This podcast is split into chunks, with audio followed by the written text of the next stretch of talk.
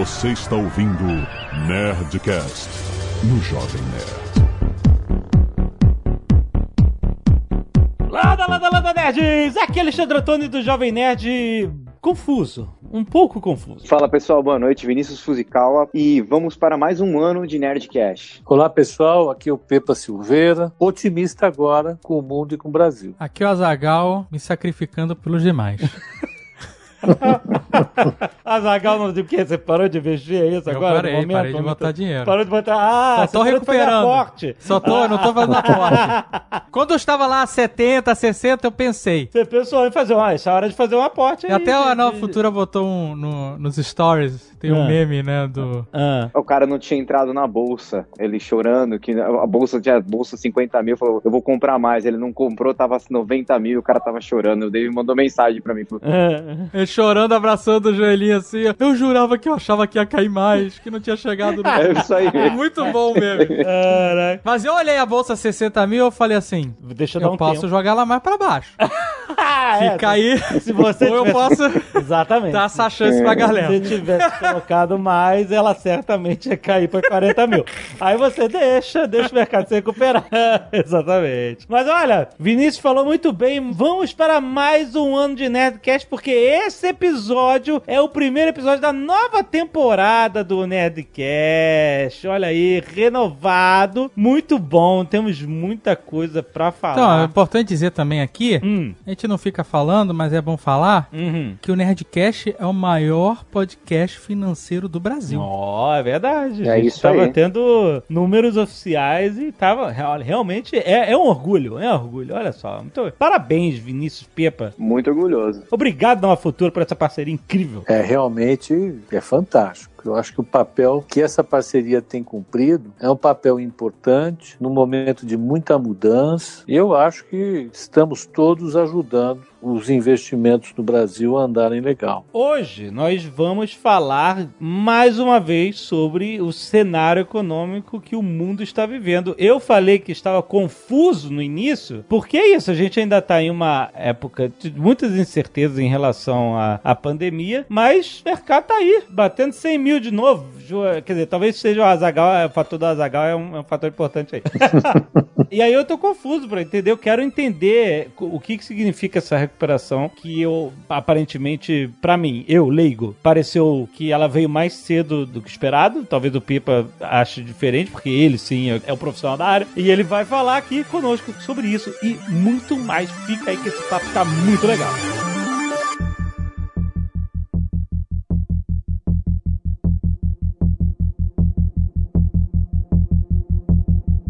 Ok, a gente já estabeleceu aqui muitas vezes que a gente sabe que o mercado está trabalhando no que ele acha que vai ser o futuro e não no que está acontecendo agora. Quando aconteceu a grande queda lá em março, era porque havia muita, muita incerteza sobre o que ia acontecer com o mundo, né? Ninguém entendia, ninguém tinha passado por quarentena, ninguém tinha passado ainda por nada. A gente viu em, em várias áreas, na área de publicidade também ficou muito incerta das coisas, etc. Aí eu pergunto, a gente continua, a gente agora já passou, já viu o que aconteceu, tá uma bagunça, tá um abre e fecha agora nos Estados Unidos, no Brasil, etc. A curva ainda tá em ascendência. Então o que eu quero dizer é o seguinte, tô confuso porque pra mim ainda há muita incerteza sobre como tudo isso vai afetar. Não tenho certeza, Giovanni. Tenho uma certeza só, as pessoas cansaram. É isso. Não, ok, eu entendi que as pessoas cansaram. Antes as né? pessoas tinham incerteza, tava todo mundo nervoso, preocupado. Agora Ah. as pessoas, elas sabem que tá uma merda, Ah. a incerteza não tem Então, mais. mas, mas o que eu quero dizer é o seguinte: essa certeza de que as pessoas cansaram e que elas vão pra rua, sei lá, de forma irresponsável, como a gente viu acontecendo, só vai fazer ah, os números crescerem e só vai bater na economia ainda mais, né? Então, e por isso que eu fico confuso. Pepa, o que, que está acontecendo? Lá fora, nós tivemos a conjugação de dois eventos importantes né, ao longo da Covid-19. De um lado, nós tivemos esforços bem-sucedidos, ainda que tardios em alguns países, mas bem-sucedidos no achatamento da curva do Covid-19. A Europa, a Ásia e eh, os Estados Unidos conseguiram resultados positivos, notadamente em Nova York, digamos assim, conseguiram resultados positivos no Covid-19 e esses países também conseguiram fazer um conjunto de políticas para sustentar a economia muito eficientes. Eles jogaram muito dinheiro na economia, por meio de pacotes de transferência de renda e por meio de ações muito agressivas dos bancos centrais. Eles tinham espaço para fazer isso e fizeram. Então, nos Estados Unidos, mesmo que você tenha tido 23 milhões de pessoas que foram para a rua, perderam seus empregos ao longo desse período, essas pessoas foram acolhidas pelo salário de desemprego e por transferências maciças de dinheiro do Tesouro Americano para essas famílias. Elas conseguiram se manter durante esse período e isso acabou dando um colchão, fazendo um colchão na queda da economia. E quando começaram a voltar com as medidas de flexibilização do isolamento social na Europa, na Ásia, nos Estados Unidos, os efeitos dos estímulos econômicos, eles começaram a ser percebidos de maneira mais clara nos números que começaram a ser divulgados de produção industrial, de expectativas dos consumidores e empresários, começaram a melhorar e quando a economia começou a ser aberta, esses números melhoraram ainda mais e jogaram um otimismo muito forte para o mercado. O mercado já vinha sendo impulsionado fortemente pela taxa de juro muito baixa, em alguns lugares taxa de juros negativas, como no Banco Central Europeu, uma enorme quantidade de dinheiro, as bolsas já vinham subindo e quando os números começaram a, a mudar de direção, em vez de piorar, eles começaram a melhorar significativamente, que é natural que isso aconteça, o mercado subiu fortemente. Nos Estados Unidos, o índice Nasdaq ele está no nível mais alto da história, mas em média as ações americanas ainda estão abaixo do que estavam antes da crise, mas mostrando uma recuperação por conta desse otimismo, por conta do mercado acreditar que a recuperação nos próximos trimestres vai ser bem sucedida. Aqui no Brasil a gente embarcou no mesmo movimento, a percepção de risco em relação a crises financeiras, a uma grande depressão global. Essa percepção já começou a ser mitigada, a aversão ao risco dos países emergentes começou a cair de maneira significativa, mas o mercado está olhando para o Brasil com o mesmo olhar que tem para o hemisfério norte. Olha, o Brasil efetivamente deve acompanhar o resto dos países com alguma defasagem de um mês, um mês e meio em relação à Europa, Estados Unidos, os ventos favoráveis lá de fora, a crise política sendo reduzida aqui, o mercado passou a ser um pouco mais complacente com os números ainda bem ruins da Covid-19 no Brasil e começou a botar fichas aqui. E o mercado acompanhou a recuperação das bolsas internacionais e começou a aparecer novamente como uma boa aposta para os investidores estrangeiros. Foi isso que aconteceu no Brasil e nas bolsas brasileiras. Eu estava observando aqui o gráfico dos últimos meses, tentando achar qual era aquele o desenho que tava parecendo que tava fazendo, né? Hum, Disseram arroba. Arroba e comercial. É, a gente tava esperando um e-comercial na última vez que a gente falou disso. né? Em vez do L, do U, do B, a gente. Ele tá raiz quadrada, né? É raiz quadrada, viu? É, então, e aí o Pepa falou da raiz quadrada aí, entendeu? Nos Estados Unidos eles estão dando o nome de Nike para essa figura, né? Ao invés de dar o da raiz quadrada, que é basicamente a mesma coisa. É, que é aquele. A gente vai ter um fundo grande de queda da atividade econômica, talvez um pouco menor do que aquele que nós imaginávamos inicialmente, ao invés da economia brasileira ter uma queda de 8,5%, 9%, seja uma queda de 6, 5,5% por conta das transferências fortes que o governo fez com esse auxílio emergencial, com alguns financiamentos que ele conseguiu empurrar para as empresas, com a ajuda que ele fez para os estados e municípios continuarem pagando seus funcionários, executando seus gastos. Com isso ele conseguiu evitar uma, uma queda maior e uma recuperação que deve começar já a partir de agora, a partir de junho, julho, agosto, mas num ritmo lento um ritmo que deve fazer com que a economia brasileira volte ao patamar pré-crise, essa é a estimativa média do mercado, e eu concordo com ela, ali pelo final de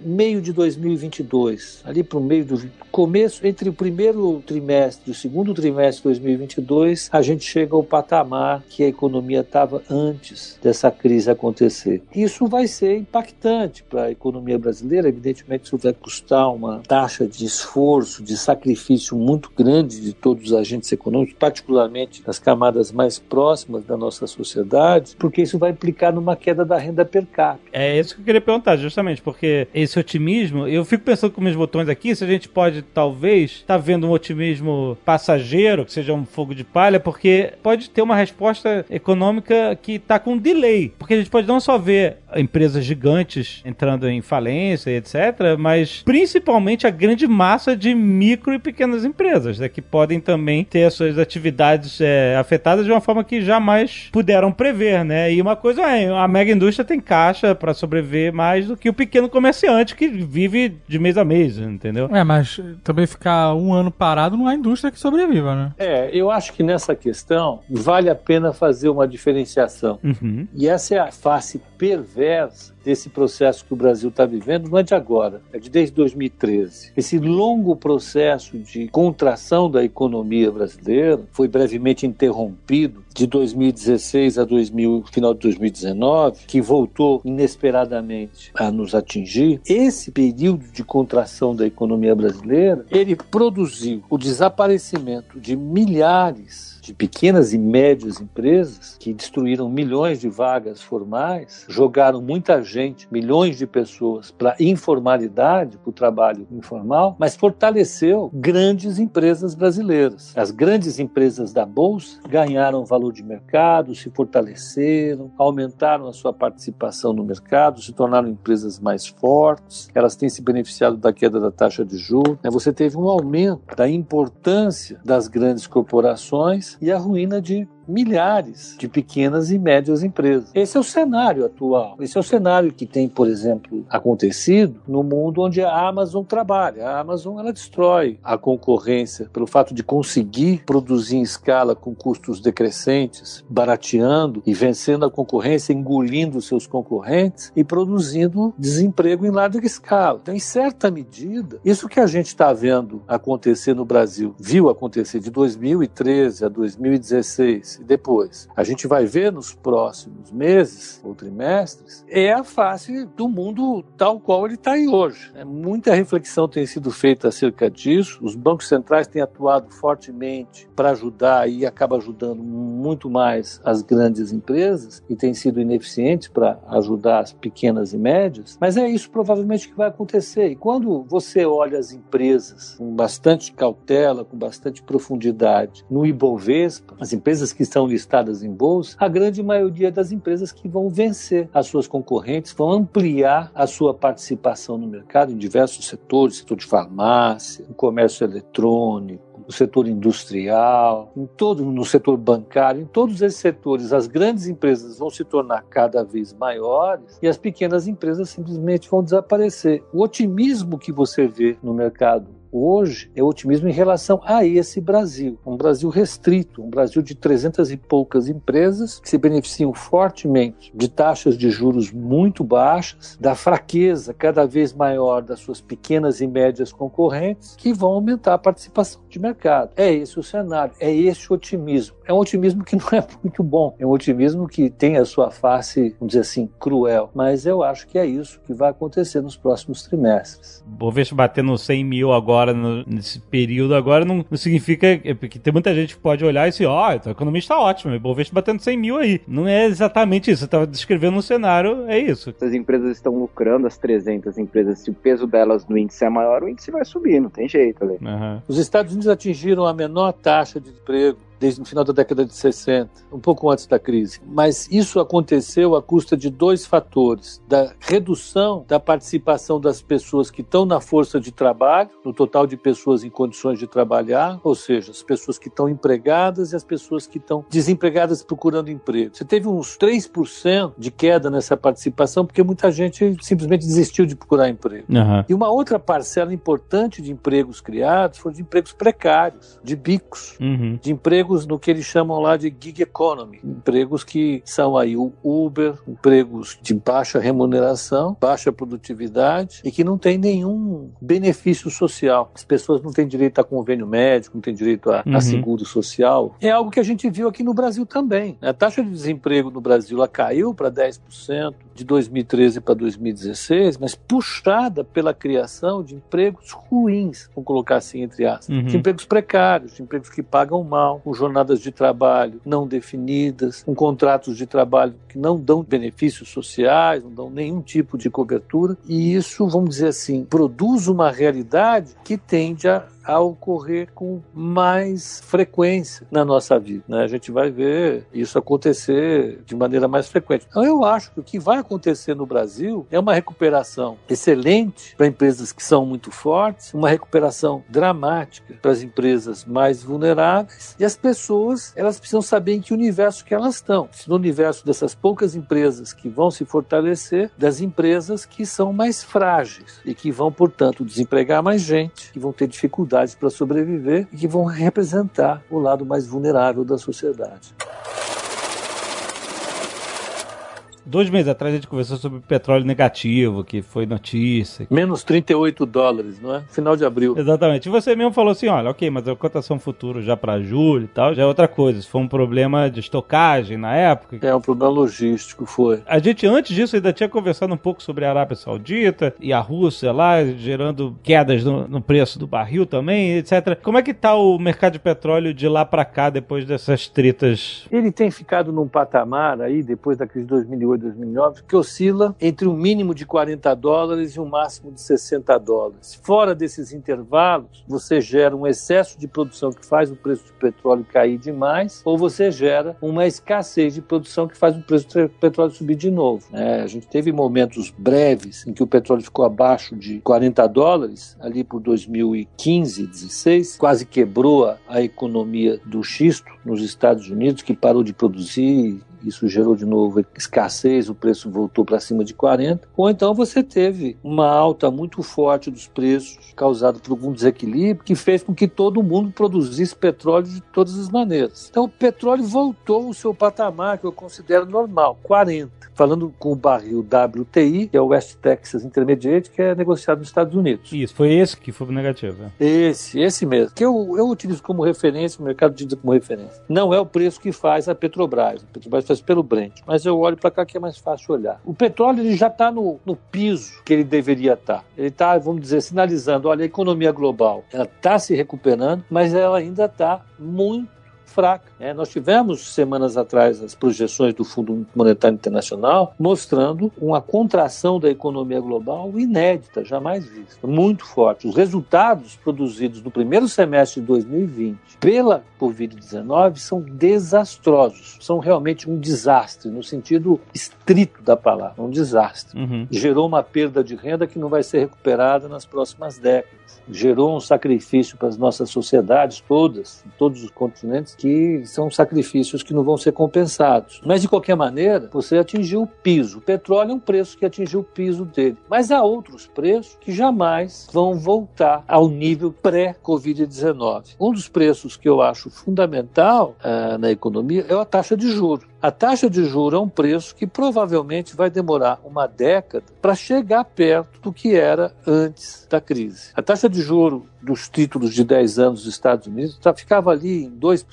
antes de 2008, 2009, ela ficava acima de 3,5, de vez em quando caía, mas voltava, então ficava ali 3, 3,5. Agora, ela caiu para um nível abaixo de 1%. As taxas de juros overnight, as taxas básicas de juros praticadas pelos bancos centrais, como a Selic aqui no Brasil, o Fed Funds nos Estados Unidos, a taxa de juros referencial do Banco Central Europeu, essas taxas de juros vão ficar muito próximas a zero. Quando subirem, não vão conseguir subir acima de 1%. E olha que coisa interessante. Nós estamos discutindo aqui que as bolsas vão produzir altas fortíssimas, gerando uma enorme riqueza para o grupo de acionistas que o mundo tem. Tem um grupo restrito, seleto, eu conheço, eu participo desse mundo. Mas a imensa maioria da população vai estar em outro mundo. Um mundo que precisa de taxas de juro próximas de zero, porque a economia não tem saúde suficiente para gerar crescimento econômico, para gerar emprego para todo mundo, e que, portanto, vai ter taxas de inflação muito baixas que obrigam bancos centrais a manter a taxa de juro próxima de zero. Uhum. Esse é o novo normal normal. Quem que usou essa frase? o Azagal desaprova. O... Ninguém merece. Azagal, quem usou essa, primeira, essa frase pela primeira vez publicamente foi o Lawrence Summers, foi secretário do Tesouro americano, e ele usou essa palavra composta para se referir ao estado da política monetária de crescimento global pós grande recessão de 2008 e 2009. Ele disse claramente que a economia jamais conseguiria viver com taxas de juros superiores a 2%. Jamais a taxa de crescimento dos países avançados conseguiria superar algo como 1%, exceto os Estados Unidos. Enquanto eu estou falando aqui, eu estou olhando o livro que discutiu exatamente isso e do qual ele participa com um artigo chamado The New Normal. Isso, e esse livro, para dizer, olha, ele foi editado em 2016, refletindo o encontro do Fundo Monetário Internacional do final de 2014. Então já é mais antigo, não adianta você ficar bravo. Sabe? Ah, tá vendo? o termo. Mas a gente provavelmente vai continuar vendo esse mundo aumentando esse abismo que existe entre a criação de valor das grandes empresas, as mega empresas como Amazon, Apple, Microsoft, Facebook, Google, que valem um trilhão e alguma coisa de dólares, e os bilhões de empresas pequenas que são fragilizadas por taxas de crescimento muito baixas, Uhum. por uma renda das famílias bastante vulnerável a ciclos econômicos precários também, de baixa taxa de crescimento e assim por diante. Esse é o novo normal. É um mundo que permite a gente ver a bolsa subindo, mas num ambiente de crescimento muito baixo e de restrição orçamentária das famílias muito apertado. De março até hoje, sem até a data dessa gravação, a B3 teve um boom de CPFs. Nunca teve tantas pessoas físicas abrindo conta na bolsa. Um deles é a renda fixa, né? Que cada vez paga menos, né?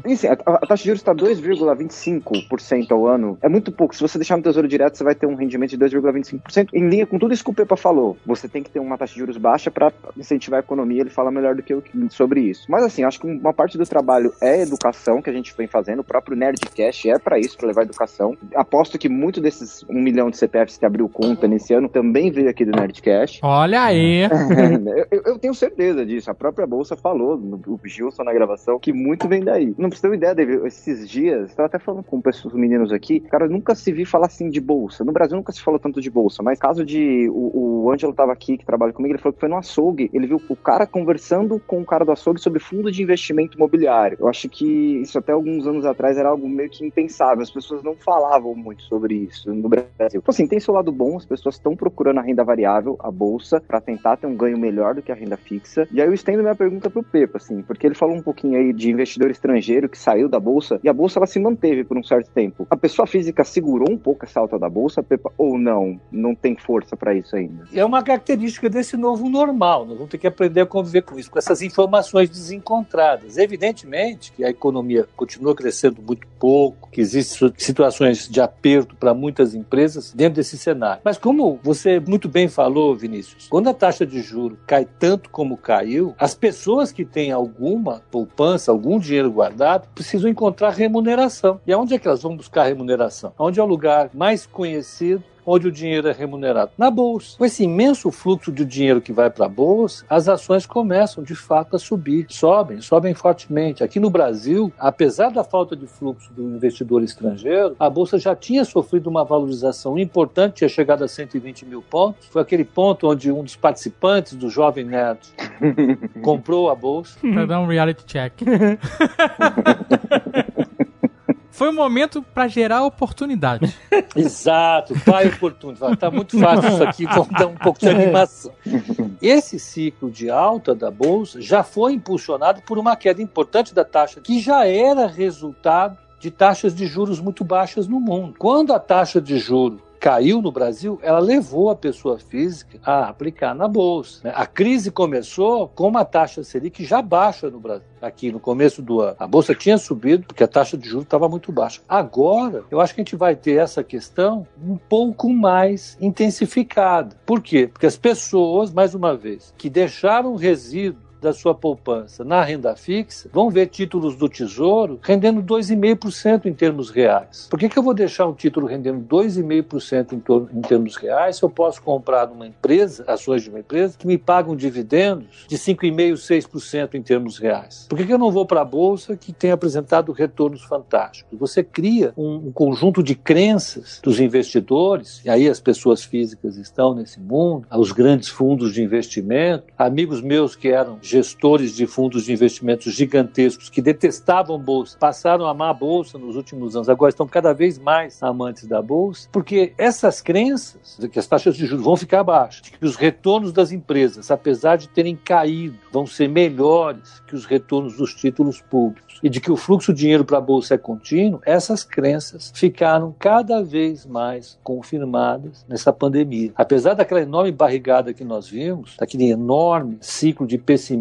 que atingiu o mercado em fevereiro e março, depois disso, as pessoas que tinham reservas começaram a se perguntar o que eu vou fazer no meio dessa confusão e começaram a entrar fortemente na bolsa novamente. Esse foi uma marca dessa crise. Né? De um lado, um, um primeiro momento, um susto muito grande, mas no outro momento, logo, logo em seguida, todo mundo correndo desesperadamente para a bolsa e a bolsa subiu forte e tem subido. As pessoas continuam acreditando claramente que nós devemos estar em mais um ciclo de alta e que essa é a única forma de aplicar dinheiro. Eu acho que só vale um disclaimer assim que a gente também sempre ressalta a importância de diversificar, assim, é, os investimentos. A gente tem aqui na Nova Futura todos os tipos de investimento, né? Tanto a renda fixa quanto a bolsa, quanto fundos. É importante entrar na bolsa. Acho que o brasileiro cada vez mais vai para a bolsa, que nem o Pepa falou, mas o cara não vai pôr todo o dinheiro na bolsa, todo o patrimônio dele. Então essa diversificação é muito importante. Ela vai ser necessária para você ter um ganho acima de 2,5, 3, 4% ao ano. Então acho que essa eu acho que só vale esse disclaimer aí para acrescentar. Nesse espírito, mais uma vez quero lembrar uma coisa que a gente sempre conversou desde o início aqui, e o Pepa é o maior defensor dessa política, que, de que bolsa é, é longo prazo. É, você tem que pensar a longo prazo. Você não, Se pra... fosse curto prazo, eu tava morto também.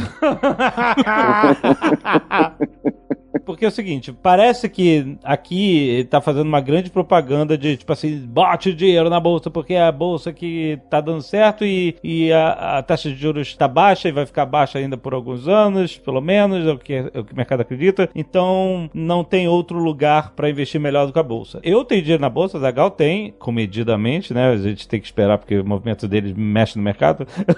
Mas o que eu quero dizer é o seguinte: teve uma queda grande por, em fevereiro e março, como você falou, e agora tem uma, um estado de recuperação, mas não quer dizer que amanhã não possa ter outra queda. E aí você fala assim, porra, mas vocês falaram que tem que investir dinheiro na bolsa, mas e agora tá caindo tudo de novo. E, e o que o Pepa sempre falou é o seguinte: cai, sobe, cai, sobe, isso acontece, mas no, espaço de 5 anos, de 10 anos, você vê a diferença. É só você olhar os gráficos dos últimos 10 anos. E teve altas e baixas em, em diversos momentos. Andou pro lado também, etc. Mas e o investimento que você faz, ele tem que ser a longo prazo, né? Tanto que eu fiquei tenso, obviamente, com essa grande queda, mas depois eu ficar pensando, gente, mas como essa grana que está investida. Não é uma grana. É importante dizer também que não é uma grana que você precisa. Não é uma grana que eu preciso agora, né? se precisasse agora é isso que eu Não é o seu dinheiro de emergência, Exato. não é o seu dinheiro de uso, é, uma, é um investimento de longo prazo. Né? Exato. Né? Sempre... Então, daqui... Mas ó, você falou, nada, nada impede que amanhã tenha uma outra queda, é fato. Mas um dos medos que tinha-se, né, é a segunda onda, né? Teve a primeira onda, muita gente doente, mercado assustado, tudo fechando, e aí teve uma grande queda e tal. Só que vários países, como Brasil e Estados Unidos, eles ignoraram a segunda onda. Eles fizeram uma onda só pra sempre. Pro alto e avante. é, não, não teve, não, então, teve, não acabou a primeira onda. Não tem, não, não, não tem, tem negócio de segunda onda. Não tem segunda quando a gente tá na primeira pra sempre. É, né? é. Essa questão de, da alocação dos seus investimentos tem que responder uma pergunta em primeiro lugar, né? Qual é o tamanho do estoque de títulos públicos do mundo, né? Os Estados Unidos têm uma dívida de 20 trilhões de dólares. E ele se financia sem nenhuma preocupação. É super fácil financiar. A taxa de juros de um título americano hoje está em torno de 0,70, 0,50. Oscila entre 0,50 e 0,70. Todo mundo corre para comprar. Ninguém tem medo de comprar um título desse. É, o título do Tesouro alemão, ele paga um juro negativo, de 0,44% negativo. Toda semana ele se renova nesse patamar. Agora, por que, que as pessoas continuam financiando o Tesouro? Porque elas precisam investir em renda fixa. Uma parte do portfólio das pessoas é de renda fixa. Aqui no Brasil também, a taxa de juro paga pelo Tesouro para se financiar continua caindo. Por quê? Porque as pessoas continuam investindo em títulos de renda fixa. Essa questão de correrem para a renda variável diz respeito a uma parcela dos investimentos que as pessoas têm que estava alocado em títulos de renda fixa, agora vai passar a ser alocada em títulos de renda variável. Houve uma mudança no portfólio, mas os investimentos em renda fixa continuam existindo. A prova disso é que as taxas de juros estão caindo. Se tivesse faltando dinheiro para financiamento dos bancos, financiamento das empresas ou financiamento dos governos, a taxa de juros estaria subindo. Então eu acho que o que existe é uma mudança do comportamento do investidor e que está associada definitivamente a isso que nós estamos discutindo aqui, a uma forte queda da taxa de juros mas continua existindo a necessidade, sempre vai existir, de construir um portfólio com diversificação dos riscos. Mas eu acho que o comportamento do brasileiro era tão conservador em relação à renda variável que uma mudança drástica na estrutura das taxas de juros fez com que ele aumentasse a participação dos títulos de renda variável e deve continuar aumentando nos próximos meses. A gente já conversou sobre isso, sobre não associar o preço do dólar com o índice da bolsa, porque não, necessariamente não está ligado a outra, apesar deles se comportarem, né, bem parecidos, né? Tipo, se a bolsa está subindo, o dólar está caindo, se a bolsa está caindo, o dólar está subindo, e a gente já explicou os motivos aqui. Mas com a, essa recuperação recente, onde o dólar se manteve no patamar dos 5 e, e alguma coisa, existe algum indício de que o dólar está se assentando no novo patamar? Dos 5 e alguma coisa? Olha, o, o, dólar, ele começou a ter uma alta um pouco mais agressiva de julho do ano passado em diante, que foi justamente quando a taxa de juros voltou a cair. E o diferencial entre a taxa de juros no Brasil e a taxa de juros nos Estados Unidos, a taxa de juros mais curta, a Selic aqui, o Fed Fund lá, quando essas duas taxas tiveram um diferencial reduzido. Reduziu o diferencial, uma parte do dinheiro que vinha para cá para se aproveitar dessa diferença de taxa de juro mais curtinha, uma parte desse dinheiro voltou para os Estados Estados Unidos. Na hora que volta para os Estados Unidos, o dólar sobe. Então, uma parte da taxa de câmbio do dólar decorre dessa saída de recursos, vamos dizer assim, altamente especulativos do Brasil para os Estados Unidos. Então, ele saiu ali de 3,80 para 4,80 em função disso. Uma outra parte da alta do dólar está associada ao aumento da aversão ao risco em escala global. Os países emergentes, nessa confusão toda de Covid-19, o mundo vai quebrar, o mundo vai quebrar, essa parcela, uma parcela dos investidores investidores olham para os países emergentes como o segmento da economia global que é mais vulnerável e tira dinheiro daí. Então, as moedas desses países se desvalorizam fortemente. Então, o Brasil já vinha desvalorizando o real, desvaloriza mais uma vez. E à medida em que o Brasil agora mantém a taxa de juro baixo, isso segura o dólar onde ele está. Claro que ele bateu seis reais, 5,90 e alguma coisa e caiu, mas eu acho que o dólar tende a manter esse patamar acima de cinco reais, algo próximo. É difícil acertar isso, não é fácil falar sobre câmbio, mas os fundamentos da nossa economia, eles exigem uma taxa de câmbio um pouco mais elevada, um dólar mais elevado, porque a gente vai ter um déficit público mais elevado, uma recessão forte e tudo mais, mas é difícil imaginar o dólar subindo muito mais do que 5,50, 5,40 sem uma grande crise política, sem algo que motive isso. Eu acho que, no geral, é por aí. A não ser que a Zagal decida começar a comprar dólar. aí... Ele me mandou uma mensagem uns dias atrás Ele falou assim: Vini, tô pensando em entrar num fundo cambial. Mas assim, foi no dia. No outro dia o dólar despencou. Sério? Só de pensar! Sério, foi um absurdo essa parada. Foi um absurdo, sério. Ele falou assim: ainda bem que eu não entrei. Você de pensar em entrar no fundo cambiar, mas em que foi pra baixo, mano. Avisa isso pro Banco Central que vai dar uma ajuda danada. É, exato, pô.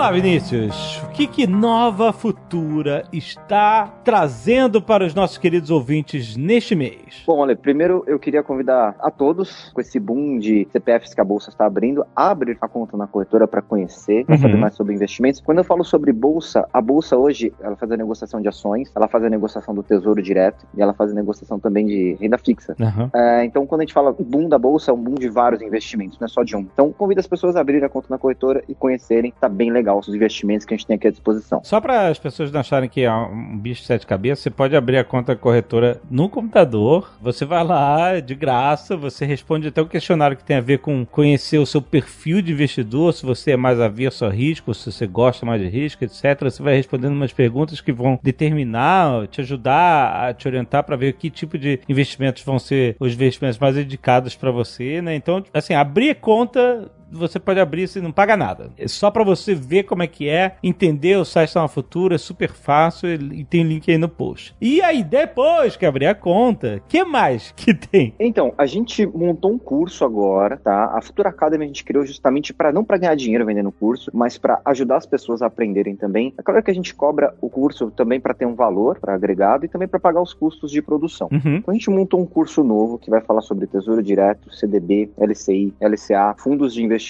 COI, perfil de investidor, como montar uma carteira. Esse curso vem com uma planilha para você fazer comparação de investimento de renda fixa. Legal. Vem com e-book, tá? Vem com todo esse material. E esse curso todo, ele custa em média no mercado 100 reais. A gente fez uma pesquisa 99, 80, média 100 reais. E a gente está disponibilizando esse curso por R$ 1,99. Um real e 99. É isso. Muito bom. Você vai aprender sobre tudo isso. Ele vai estar com esse preço até dia 3 de agosto. Chegando lá em agosto, eu vou conversar com o João aqui, com o chefe, vou ver o que ele quer fazer, se ele quer prorrogar isso. Mas até dia 3 de agosto tá R$1,99. Então, o pessoal tem link aí na descrição. Cara, eu aconselho bastante, são três horas de conteúdo, conteúdo na prática de investimento. E você vai aprender bastante. Então, eu acho que vale a pena você pagar R$1,99. Você tem embasamento para você começar a investir tranquilamente. Muito bom. E a terceira novidade, Lês, é para quem quer trabalhar no, no mercado financeiro. Olha aí. Existe uma profissão no mercado financeiro que chama-se assessor de investimentos. O que, que o assessor de investimento faz? Ele ajuda as pessoas a investirem, ele tem que ter uma certificação, que é uma prova que é feita por um órgão regulador, que é a Ancord, e ele faz essa certificação para poder prestar esse serviço. Então, geralmente precisa de um curso para você passar e você faz uma prova. Uhum. Eu vou deixar um disclaimer aqui, a Nova Futura ela vai pagar para quem quiser ser um agente autônomo de investimento, um assessor de investimento. É sério? Ela vai pagar o curso dessa pessoa e ela vai pagar a prova dessa pessoa. Mas assim, existe disclaimers, porque a gente não pode pagar para todo mundo que quiser fazer a prova. Então, o que a gente fez, Ale? A gente vai deixar um link na descrição. Quem se inscrever vai receber todas as, as regras para participar. Só que assim, a gente vai pagar no ato 66% do curso. Depois você vai pagar o curso e a prova. Uhum. Depois que você fizer o curso e a prova e você passar e se credenciar na Nova Futura, a gente vai te reembolsar todo o valor pago. Ah, entendi. Porque assim, a pessoa tem que fazer uma prova, tem uma certificação, então ela tem que passar. A gente não pode pagar para quem não sabe se vai passar. Então a gente Uhum. vai fazer, vai pagar uma parte do curso, depois a gente vai pagar o restante do curso e a certificação, depois que a pessoa for credenciada corretamente. Fechado? Fechado. Mas e a vaga, no final disso tudo, a vaga, o que que acontece? Qual é a- o objetivo da função? Esse é um assessor de investimento, ele vai trabalhar com captação de clientes, ele vai falar, vai trabalhar com produtos de investimento, vai ter seus clientes, ele vai ajudá-los a montar uma carteira e ele vai ter uma remuneração em cima daqueles clientes que ele trouxer, daqueles investimentos que ele disponibilizar para aqueles clientes. Então ele vai ser remunerado nisso. É uma profissão que vem crescendo muito no Brasil, tem vários escritórios, uma facilidade que você pode trabalhar em casa, você pode montar os seus horários, ter a sua carteira de clientes e você vai trabalhar com o mundo dos investimentos. Então, tudo que a gente fala aqui, você vai colocar na prática. Vai ajudar aquele cliente a montar uma carteira, a montar um portfólio, a, a negociar ações, a negociar renda fixa e vai ter uma remuneração em cima daquilo. Então, essa é a profissão. Então, tá tudo isso em novafutura.com.br. Tem link na descrição tanto para o curso, que é o curso de R$ 1,99, e para a campanha Start Futura, que é para se formar agentes autônomos de investimento. Excelente! Não se esqueça, novafutura.com.br tem link aí no post. Aproveite e até mês que vem!